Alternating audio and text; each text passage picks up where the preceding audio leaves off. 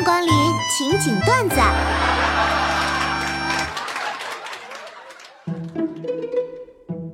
老公啊，你知不知道？专家指出哈，女人只要经常花钱，烦恼就会减掉百分之八十，情商和智商都会提高。我觉得这个专家很靠谱。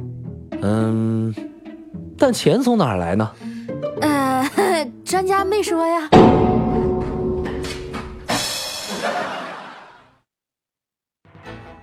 听众朋友们，大家好，又到了 day day day 讲的 day 瞎逼逼新闻环节。今天的主要内容有：女白领患上怪病，每天只想辞职在家睡觉。杭州三十多岁的张女士近一个月来每天都睡不醒，浑身无力，不想上班。我无可救药了，每天都想辞职在家睡大觉。医生表示，这属于懒病，秋季人们很容易犯困，上班族和学生群表现尤为明显。适当运动可有助改善。针对此病药方式，银行卡余额一份，信用卡账单一份，分别用装满的购物车和收藏夹送服，于每天早上关闹钟后服用最佳。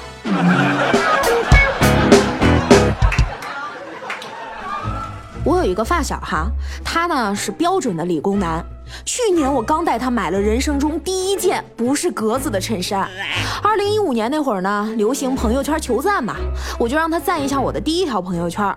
结果五六个小时之后，他跟我说：“下次不要让我做这种事了。你一天发八百条朋友圈，我翻了一下午，手机都死机了。”我懵了，然后发现他赞了我二零一二年发的第一条朋友圈。大爷。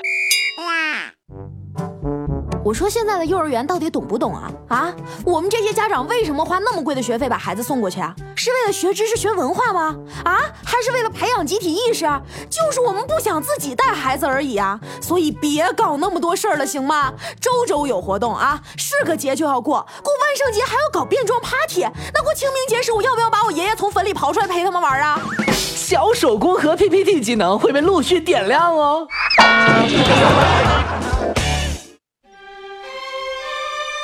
不行了，书店里最显眼的那些书，光看名字就开始打饱嗝了。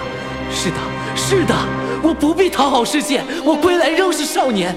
我的孤独虽败犹荣，我既善良又有锋芒。我光速成长，我自在从容。我二十岁决定一生，三十岁趁势而为。我管好自己，就没有做不成的事儿。我活出生命的所有可能，我配得上世间所有的美好。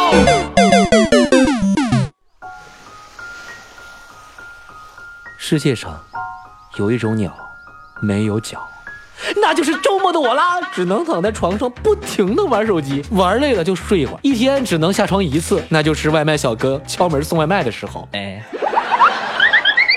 世上有一种没有鸟的脚，有种鸟没有脚。世界上有一种没有脚的鸟啊呸！世界上有一种没有鸟，世界上。好 可怜。